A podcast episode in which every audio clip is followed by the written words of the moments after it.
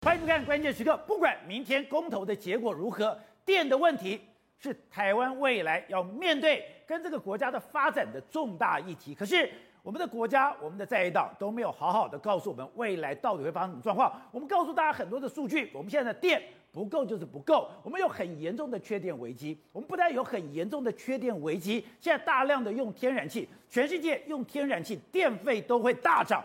台湾不可能幸免，所以我们今天看到了台北市长柯文哲就讲了，改烧天然气，你一度电要增加零点八，换算下来，每一户一年电费要增加三万元。而我们的前环保署副署长詹顺珠可以讲说，这要多么无耻才能够如此胡言乱语？但问题是，我们要问的是，是谁无耻，谁在胡言乱语？因为。柯文哲很清楚讲说，他是读了沈荣津二零一九年的报告，而我们看了这个报告，果然没错。如果你的用电需求增加，我们的天然气增加，整个的电费真的会大涨，而且这个已经开始在发生了。现在你可能觉得说，哎，我的电费没有大涨啊，被谁吸收掉了？因为中油吸收掉了，台电吸收掉了。中油最近的报告就讲说，他在一到十月的时候亏损了五百二十亿，现在。两个月时间，十一月、十二月又要亏损五百亿，也就是当你的天然气需求越来越高的时候，你能够避免亏损吗？如果你不能避免亏损，这个最后谁买单？还不是老百姓来买单？还有一个非常严重的现象就是，我们注意到，我们这两天在讲，现在我们的绿能是非常不稳定的，而我们绿能不稳定，我们需要其他的供电，所以我们现在的核电厂，我们的发电都是破了百分之百，现在。不只是核电厂破了百分之百，现在民营电厂你就发现，民营电厂里面基本上也都是破了百分之百，也就是我现在电电不够，所有能够用的电我全力就要全力的去弄。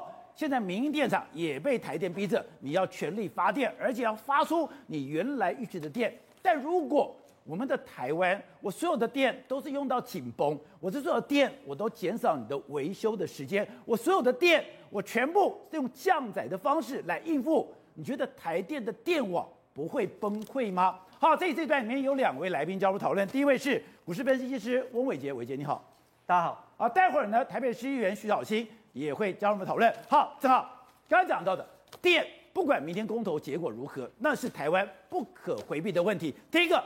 电不够就是不够。第二个，电会大涨吗？刚刚谈到是大谈电厂，现在赶工都赶到出人命了。没有错，我们现在最新看到就是说台电真的是非常非常拼命哦。他一要把这个基础确定好，二啊一定要工头要拼过关。为什么？原因很简单，我们现在看到这个大潭八九号厂的扩建呢、它扩建到第一个赶工赶工到出人命。为什么？因为它进出非常非常频繁，然后它的。包商是日商丸红的台籍员工，就能在进出的时候被这个铁门倒下来，然后压到，最后送医不治身亡啊！这东西当然让人家非常非常的遗憾。他是日夜兼程赶工，日夜兼程赶工。你刚刚看到画面很清楚，是晚上赶工，对不对？而且呢，你知道吗？我们赶工到什么程度？我们在十月的时候，台电就用专案哦，让四百名太极移工跟四十名越南移工进到台湾来。那个时候看护都还没有开放哦。他看护一直到十一月中，我知道，因为这是之前疫情嘛，很多老人家都没有看护，对不对？因为不让看护进来，先让盖电厂的进来，先让盖电厂的四百名太极跟四十名越级的移工进来，台电用专案绕过这个所谓卫福部来直接进来来处理这东西。为什么？因为很担心缺电呐、啊。很多观众朋友说，有这么担心吗？现在不是冬天吗？冬天应该比较好啊，夏天刚过啊，应该明年夏天再烦恼。抱歉，我跟你讲。未来三个月啊，台电的备载容量都不到十趴。在台电自己网站上看到，你看到十二月下旬、一月下旬、一月哎一月上旬、中旬、下旬、二月上旬、二月中旬，全部是黄灯。哦、黄灯代表什么？六到十趴。所以观众们，你应该有个概念吧？如果连冬天大家用电量比较少的时候，我们的备载容量都是黄灯的时候，夏天怎么办？这个明年夏天很难熬啊！日夜兼程赶工就是。你不要说冬天，你过得了冬天，你也过不了夏天了。是，而且明年夏天还有经济继续成长，所以这些东西是很难熬的东西嘛。因为这是台电自己官网都告诉我们说最省电，而且很多税收都只有十六到十八万，你怎么保证明年夏天大家熬得过去啊？而且明年夏天我还要干嘛？年底要选举啊！现在公投前苏贞昌说不可以停电，对，明年夏天也不能停电呐。明年夏天停电是影响到二十二县市首长的选举。不是，我现在公投拼成这个样子，我就是为了。明明年的选举我要好看。如果我明年电有个闪失我就破功了，全部破功了嘛，所以你就知道台电的员工压力有多大，发电的压力有多大。现在压力大到什么程度？我们之前跟大家揭发了嘛，包含核电厂它的都是 overloading，就是超过一百趴的发电。现在我们发现，原来连台电买电的民营电厂。全部也都超标发展，你看哦，这是民营电厂兰气电厂，你看哦，它的基础一百零二点九三、一百零二点五八、一百点三八、一百零二点一六，全部都超标。换句话说，一样，就是说第一件事，它的基础全部吹到百分之百；第二个备用的这种燃油的也全部吹下去。才会破百嘛，所以你可以看到台湾的呃台湾的发电机哦，超超负载的状况，除了台电自己之外，连民营也都超负载。而且我觉得很妙哦，我就讲哎奇怪了，为什么这边有一个百分之四十九、百分之五十四，哎这边都是一百零一百零二、一百一百零二，这边都九八九九九九，怎么会？原来是。部分故障，这种就是部分故障或部分税修啦，一定是这样。它它有下面有税修是零趴嘛，所以这东西就很清楚，是说变成是说，你可以想象打仗的时候，你只要没有受伤，你就给我 get 到百分之百以上嘛。所以对于很多人来说，他我第一件事担心就是什么？我们安全性的问题。前一阵子我们讲了嘛，那个所谓的文山区的变电厂爆炸，对不对？现在原来不止文山区变电厂会爆炸，连民营的电厂也会发生火灾，民营电厂也爆炸。我们看到这个是张张滨工业区这个新源。电力一号机今年年初的时候发生火警，哎，这个火警画面我看是非常非常可怕，宝杰哥，因为你看哦，你看不出来有火警，对不对？对，你只发现下面这个红红的下面红红的，就这个柱子下面红红的，原因很简单，它全部都在里面闷烧啊，这个红色是那个铁柱子被烧到差点要融化了。然后呢，这个差点要融化，所以底下的那个红红，只是温度高到那种程度，对，要融化，所以那个消防队来说，你根本没有办法救，你知道吗？电厂爆炸，电厂起火跟家里起火是完全不同概念的。那个时候消防队只能在外面去降温，对，降温你会有个问题哦，热胀冷缩，对不对？它里面在烧，你外面弄冷水，也有可能会爆炸，所以那个救火过程中是非常非常惊险的。所以说它只能，这个红的也太可怕了吧？对，所以说它只能骑在一边降温，一般期望说它不要爆炸。最后真的哦，好险好险，没有出大事。可是我讲的很清楚嘛，机器跟人都一样，你过度操它，你一定会出问题。所以我们现在担心的事情是，已经不是能不能发电问题，而是我们长期一百零一、一百零二，甚至一百零三的负载的时候，如果有一天真的发生一个我们不幸的意外的时候，我们扛得住吗？这是一个问题。好，那另外就是前环保署副署长去批评柯文哲，他说。柯文哲，你又 key 党了，你谎称二零一八年通过的公投案，政府都没有执行。在接受王浅秋的访谈的时候，又造谣说能源转型会让每户每个月增加到三万，不对啊，人家明明讲说是一年增加三万，你在那给人家造谣说是每个月，是谁在造谣？谁在无耻？还是不如如此？柯文哲讲说啊，我是读了沈荣基的报告，问题是。今天用的天然气是真的要涨价吗？我直接这样讲，我们刚谈了嘛，我们不断的跟发电，不断的跟发电，机组受不了。我们现在来谈第二件，跟发电还有什么？大家的荷包会受不了。这个荷包除了人的荷包受不了之外，抱歉。国家的荷包也受不了。柯文哲，我现在直接讲，我常常骂他们说，可他的数字是正确的。哦，柯文哲公开说，如果改用天然气的话，每一度未来电费要增加零点八元嘛，换算下来，每一户的年费一年一年一年哦，不是一个月，大家不要吓到，一年的电费要增加三万元，大家可以算的，因为有多有少。可是他出来这件事的时候，詹瑞贵开始骂他嘛，骂他胡说八道。然后经济部呢出这个非常大的新闻澄清，说是假的，对不对？假新闻、假消息。可问题是哦，问题是。我们真的把沈荣金二零一九年在立法院的报告找出来了。沈荣金的报告，对，沈荣金二零一九年在立法院报告的时候，他是有设一些前提的。他说，用电成长率如果到一点八六趴的时候，平均电价会增加三点三九，增加到三点三九块，本来是二点六块，增加到三点三九块，是不是就等于增加零点七九块？对，零点七九块就是八块的意思嘛。零点八，对啊，零点七九就是零点八，所以柯文哲没有讲错。但是柯文哲少讲一个什么东西？他的用电前提是用电生产率是一点八六帕。哎，拜托宝杰哥，我们现在用电生产率是多少？四点三，四点三没有错。观众朋友，你每天看我们节目都知道，我们现在已经跟他讲好几个礼拜了。我们用电生产率是四点二到四点三左右，而且是今年未来可能更高。那关键来了，如果只有一点，你知道吗？我经过了这个环保的早教，我在经过了这个所谓的这个高端疫苗之后，我觉得台湾的专家我不敢相信了。台湾最可怕的就是这些的专家没有专业道德，这些的专家台，我再讲一遍，我看到很多台湾的专家出卖良心，违背道德，没有错啊，因为这沈荣津报告他讲得很清楚啊，用电成长增加一，用电成长增加一点八六趴时，平均增加平均电价会升至三点三九块，比目前电价增加零点七九元。沈荣津讲了嘛。所以柯文哲没有说错啊，你张振辉骂他，然后经济部的新闻稿直接骂他，那沈荣金讲的是沈荣金骗人，还是你经济部骗人？好，那这样讲啊，民党啊，现在电费又没涨啊，现在用电费没涨，对不对？我跟你讲，为什么现在用电费没涨？很简单，我们台电一到十月亏了五百二十亿，多不多？多。更可怕的是十一、十二月再亏五百亿，十一、十二月发生什么？两个月又多五百亿。我跟你讲，啊这两个月亏的比前面十个月多的啦。所以对，怎么？很简单嘛，这两个月天然气大涨啊。国际天然气跟国际石油都在涨，所有中油总经理兼代理董事长讲，配合政府物价稳定，持续吸收冻涨，预估十一月、十二月的天然气大概会再亏损五百亿，预估到年底炼油赚的、石化赚的都被天然气的亏损吃掉了，整年中油再亏四百亿，就是说他赚的被这个吃掉之后，中油还要再倒贴四百亿出去。我就问这四百亿是哪里来的？中油卖地赚的吗？没有，我们国家补贴的嘛，国家的钱拿来我们缴的税嘛，所以王美花讲的没错啊，我们桶装瓦斯几乎是以四五折在卖给消费者。我们吸收另外的钱，那我就问嘛，这吸收消费钱是谁的钱？还是我的钱嘛？所以对我们来说，羊毛出在羊身上。所以这次就我讲了，我们不断的不面对这个电的问题的时候，第一个机组受不了，第二个大家荷包也受不了嘛。为什么？因为天然气现在涨到什么程度？我直接跟他讲，你的天然气还在涨，你的能源被人家掐住脖子有多可怕？我讲美国跟欧洲的例子，美国现在卖天然气哦是四块钱美金哦，然后卖给欧洲卖多少钱？卖四十四块美金。一卖卖十一倍啊！我们台湾如果所以说，美国现在生产天然气，它生产天然气的成本是四块，卖到欧洲四十四块，四十四块。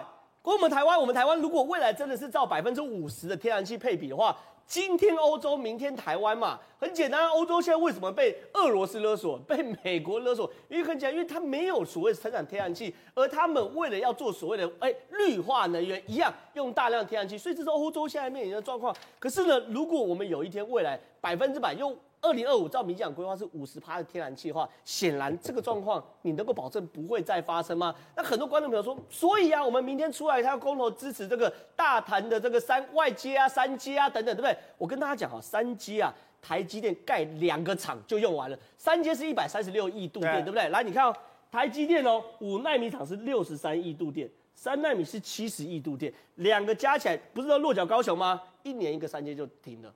我新竹还要再盖，新竹还要盖二耐米厂，要七十一度电，然后台中中科也要盖二奈奈米厂，要七十一度电。你可能核四加三阶，刚好明年台积电就把你用光光。电是真的不够，真的不够啊！你核四加三阶，刚好明年台积电的几个厂就把你用完了嘛？那请问台积电确定有电吗？王王美花说啊，台积电没有电不叫台积电嘛？那我们怎么办？我们不是台积电，可是我也想要有电啊！所以这个能源议题啊，其实坦白讲，真的很难处理。对吧？台湾现在很清楚，我不发展核电。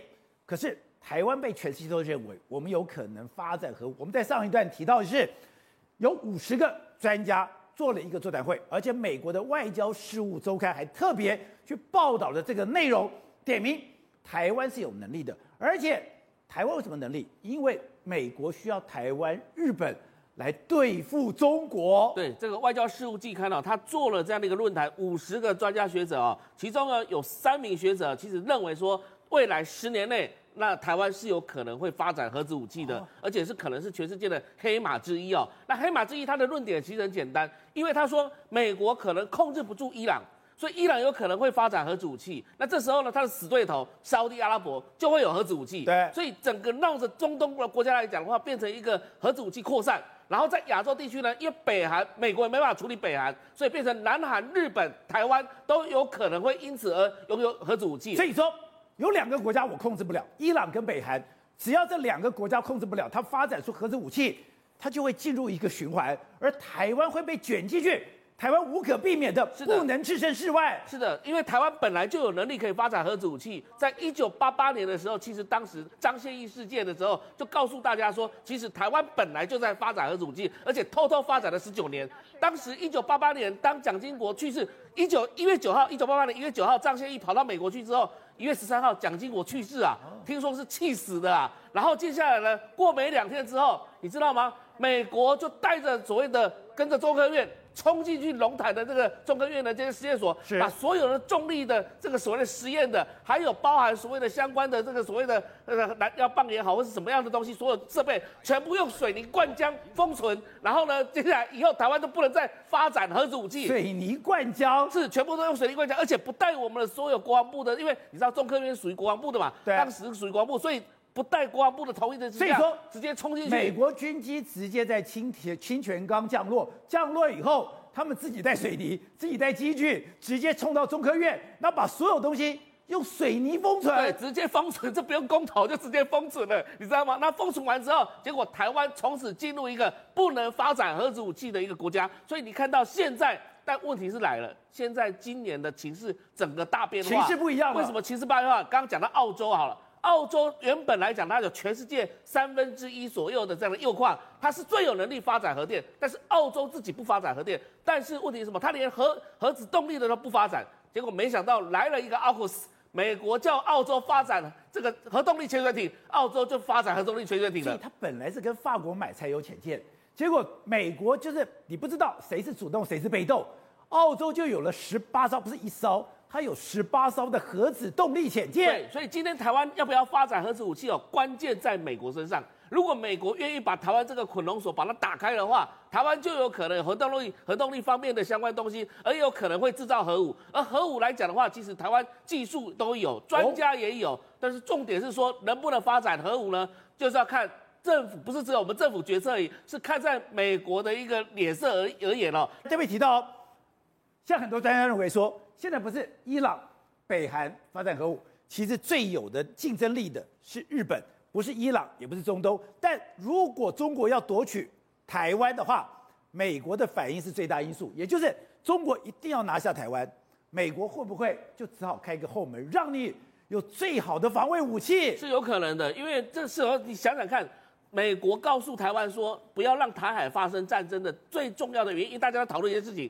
如果发生爆发战争，美军会不会来台湾嘛？但是问题是，美国曾经讲一件事情啊，他不会让这个台海发生战争啊。但是如果台湾的这个军力不断的一直在跟中共倾斜的情况之下，台湾越来越弱的情况之下，怎么办呢？他他也不可能直接自己出兵到台湾来，所以呢，武装台湾就是最好的方式。现在他做的澳洲武装澳洲，就是现在在未来武装台湾的一个模式。所以我们才讲说，澳洲模式就是未来可能台湾要走的道路了。所以董事长，台湾。无可避免，刚才讲到的，伊朗往前冲，北韩往前冲，会让中东跟整个东亚完全失控吗？不，这是五十位全世界级的安全专家的学者书生之见。但外交政策特别报道，对外交政策以他的外交《福兰菲尔》杂志去 interview 去询问了这五十个精英，我们这个叫做 focus group 的这种 interview 啊。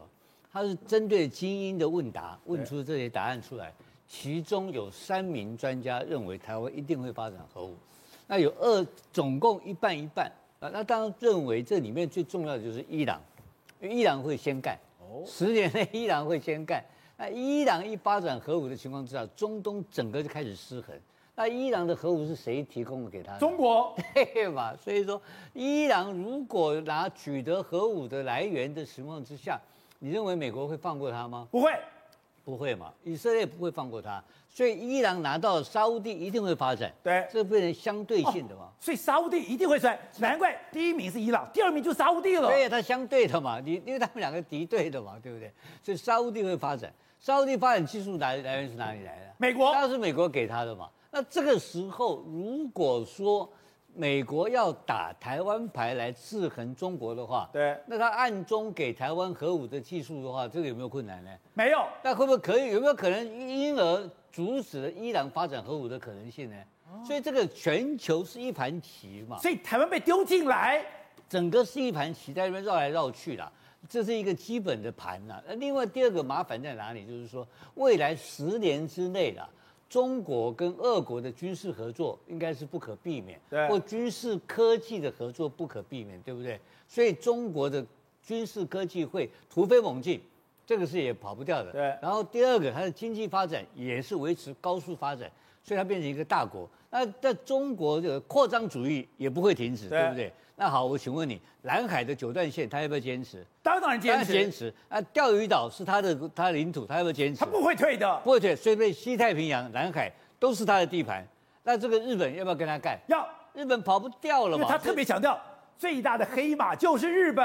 而且以日本现在的国力啦，大概一到两年之内，核子武器它就发展出来了啦。它只要有它相当有的基基本的参数，大概都已经具备，它不是很困难的啦。而且现在的发展核武这种先进国家发展核武的的条件是跟过去不一样的啦，所以说日本是因为我刚刚讲威胁最大嘛，所以当亚洲就西太平洋跟南海的态势如果不能够阻挡的情况之下，那这个时候怎么办呢？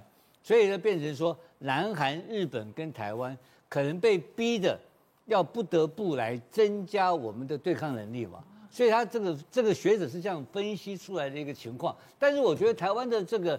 当局好像没有这个概念，是吗？到今天没有概念，来走一步算一步。美国叫我们怎么做就怎么做了。有这个不是美国叫我们做怎么做，美国不会叫我们去发展核武，不会干这种事情。这个是这个是配合出来的东西啦。美国就算是川普这种极右派的领袖出现后，他也不会叫你发展核武，这个不会的啦。这个要很大的一个局势的变化了，等等的，包很复杂的一个情况发生，因为这个失控嘛。当然美国要把握控制住才行的啊。所以呢，这个东西就是说，我们先发展核武之前，先要核能先用嘛，核四不管要不要用，核子核能要用嘛。台湾如果没有核能基础的话，根本没有能力发展核子武器嘛。因为你看这些韩国这些国家，他们都有核子发电、核能发电的的能力哦。他们的核能核子工程师跟他们军方的研究都很透彻了哦，应该做的小小规模的爆破都做完了。所以他们很快就能够很能很快能上线。所以说以后我们要有核子动力潜舰这些东西，也要有核能能力。我们自己一定要有核能核子发电厂嘛。我们的核子发电厂是基础嘛，因为未来台湾一定缺电嘛。你们台而且未来的能源的世界里面，LNG 就天然气会是最最贵的一个最贵的一个产品。我们用不起天然气嘛，天然气是被这些大国掌握的嘛。那我们要能够靠自己的东西，就是靠核能发电嘛。那我们现在台湾的政府主张台湾要独立的政府，要能够爱台湾的政府，要比赛爱台湾政府，要抗中的政府，不搞这个玩意儿，就从来没有想要跟中共决一死战嘛。把这个天然气接收站放在中国最好打的地方，对，那个都是我们自负其短，所以说我们必须要发展核能。那 Foreign Affairs 这篇文章也就告诉你说，你十年后之后的这个国际形势的变化，会逼到台湾走上这条路。那你现在连到今天到十年是很快的时间呢，到时候我们都可能还活在这个世界上。对。然后你到时候你看到时候，你没有这种核子工程师跟相关的能力来做基础的话，你从哪里去发展核？从哪里去发展核子武器？是。好，维杰。另外就是。中美现在当然有一个能源争夺战，这个能源争夺战居然跑到了月球。之前我们讲到月球有非常多的氦三，小队，月球这么多的氦三也很难弄啊，嗯，就没有想到中国已经在做了。看到美国看到中国居然动脑筋动到了月球的氦三的时候，美国赶快又进来了。对，我想其实这次中国到这个这个嫦娥五号到这个月球去探勘的时候呢，提取了一些相关的土壤回来去做研究，结果发现，竟然月球在氦三的蕴藏量的部分，竟然是比地球还丰富。氦三这个东西，其实它是一种这个氦原子的一个变体哦，那它所包含的一个中子数量，其实是跟原先的氦是不太一样。那这个氦三呢，其实它会不具有放射性，而且它在地球上是很少见。简单来说，如果我把氦三这个元素呢，把它拿来做核能的一个发展，它就能够撇除掉现在针对于核能。所造成的一些环境污染的问题，也就是说，这一次嫦嫦娥五号进入到这个月球去提取了这些相关的原物料之后，让美国也吓了一大跳，发现，哎呀，怎么月球蕴含了这么多氦三，而且氦三竟然可以拿来发展。中国的嫦娥五号探测器从月球带来了，带回了月球的样品，它大概知道吧？一个扁豆那么大，扁豆那么大的这个这个土壤，居然里面已经找到了氦的同位素氦三，而你说氦三未来它居然是干净能源，没错，它可以用来大量发电，没错，因为现在目前哦，大家都全世界都知道核能是一个非常好用的一个能源的发电的一个状况，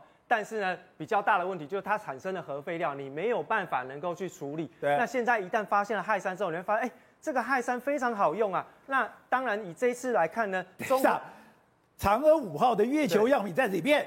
它的土壤找出来，在这个土壤找出来里面，你看嘛，还有一个月字，这个月字里面就有氦三在里面。没错，它还有认证哦。那这一次呢，比较最为主要的就是说，在中核集团的部分，它是配合了整个嫦嫦娥五号的一个月球探勘工工作。那我们一听中核集团，那当然就是中国大陆核能最发展的最重要的一个中心的集团嘛。哦。而且呢，以现在目前中国大陆。今年冬天的，哦，所以这个嫦娥五号的东西马上进到了中核集团。没错啊，中核就突然讲，哎，这个氦三好像对于核能发电的未来来讲是一个非常好的一个元素产品。因为今年哦，全球都在缺电，全球都为了争夺能源，为了新能源的问题，一直不断的在困扰当中。刚刚一直提到，天然气已经涨到了一个无以复加的一个地步。很多嘛，真的涨很凶吗？对，然后呢，中国又面对到这个产煤的问题，到底我要不要去？产煤，然后呢，造成整个全部的限电又限产，影响中国大陆的经济发展。所以，其实在中国大陆的内部，针对于核能发电的这件事情，其实是势在必行。哦，所以未来在中国大陆的内部，核电厂会一座一座的盖出来。但是呢，他们也知道，在盖核电厂的过程当中，一定会产生非常多的核废料。你总不能把核废料没事就把它堆在这个新疆的沙漠里面，不可能。所以，他经过这一次嫦娥五号的这个探勘，发现啊，原来有氦三这个原物料的这个产品。那接下来，我如果有能力能够一直不断的到月球去把这个氦三的元素采回来做核能发电之用，是不管是在核能的发电，或者是刚刚有特别提到在发展核能武器上面的一个应用，其实都会有非常非常恐怖的一个发展。首先，你们的市长，哎，柯文哲讲，如果改烧天然气一度要增加零点八元，换算下来一年要增加到三万元，结果詹穗棍讲，这要多么无耻才可以这样子胡言乱语啊！实际上，很多其他国家都在涨价，所以如果要走向非核家园的话，政府没有告诉我们的事情是，有可能必须要涨电价。所以柯文哲他并不是危言所听，可能大家计算的标准不一样，但是涨电价是确实的。我们可以看到哈，其实你在德国来讲，他们是非核家园的第一把交椅嘛，可是你可以看到他们人均的这个电费是不断不断不断的在攀升的哦。我们如果看到今年的电费，就比去年同期涨了多少？五。点七百分比哦，所以你可以看到呢，德国哈，如果一个家庭呢，它每年耗电是五千千瓦小时的话，那每年的支出电费会达到一千五百二十九欧元，是多少新台币？四万八千块钱的新台币哎、我平常在家里开冷气、开暖气也吹得很舒服，但如果我要缴一个家庭四万八千块新台币，我真的会崩溃，而且。电价上涨之后呢，物价也会飞涨，所以你可以看到嘛，德国的统计，它在十一月的通货膨胀跟上一个月相比。升高了百分之五点二，所以我们不要以为电价就是缴电费。当你的电价上涨的时候，你的通货膨胀，你的薪资水平你没有办法负担，会造成另外的社会问题。而且你不要想，只有德国而已。那亚洲呢？我们来看看日本的电费也一样，全部都在涨嘛，而且非常。日本电费也在涨。是，而且呢，他们东京涨得特别凶哦。哦。东京涨了多少呢？电力增加哈百分之十七的涨幅。然后呢，很有趣的是关。西九州是涨多少？十趴八趴，差别在哪里？关东哈，在东京这个地方，他们没有使用核电，所以天然气、煤炭的火力发电在上涨的时候，那你当然你的成本就增加了，你的电费就涨得比较多。可是你可以看到，如果是在九州这边哦，它涨幅大概是百分之八左右，这些地方就是它已经开始重启核电厂了，而且韩国也在涨电价。韩国虽然电价涨得没有这么凶，可是这是八年来第一次要调涨电价了。其实他们疫情期间就应该涨了，可是因为担心说大家的经济不好，不敢涨。但现在因为这个天然气的价格已经飞涨，所以接下来一家四口每个月大概就要多付二十八块的新台币。虽然听起来不多，但当你物价飞涨的时候也是一样。所以韩国他们在讲哦，他们的鸡蛋、他们的猪肉全部都在涨价。你去市场里面买一个蔬菜，物价也都在飞涨，所以这之间是有关系的。就连瑞士它的取暖费也在上涨，一般瑞士家庭的电费平均涨幅多少？百分之三。所以我们最后讲到天然气很棒棒，可是它当天然气价格飙涨的时候，连东南亚都可能要放弃。你可以看到东南亚，他们本来呢规划要做一年一点三九亿吨的 LNG 再气化量能建设方案，可是呢，哎，如今可能百分之六十不会完成。为什么？就是因为能源太依赖进口，然后价格又创历史新高的时候，他们对他们的经济发展反而会造成负面的影响。好，瑞德，刚刚讲了，除了电的问题以外，你刚刚也特别提到，今天整个破口，也就是北市跟桃园。这个真的会让我们要去值得担心吗？这不是已经被控制住了吗？呃，事实上呢，那么台北市的部分呢，可能呃在很快的时间之内呢就会告一段落。但是呢，在这个桃园的部分呢。那么，因为到现在到底是什么传染的途径都不知道，所以紧急召回所有曾经在十一月二十号到十二月初啊，那么在这个啊桃园火车站附近这个闹区呢，那么在这个地方啊进行所谓隔离的相关的人士呢，全部回来，然后带到这个集中检疫所重新再隔离，而且它是五楼、六楼、八楼都有感染者。重点在这个地方，因为到底现在六楼最多有六个人确诊，可是问题是。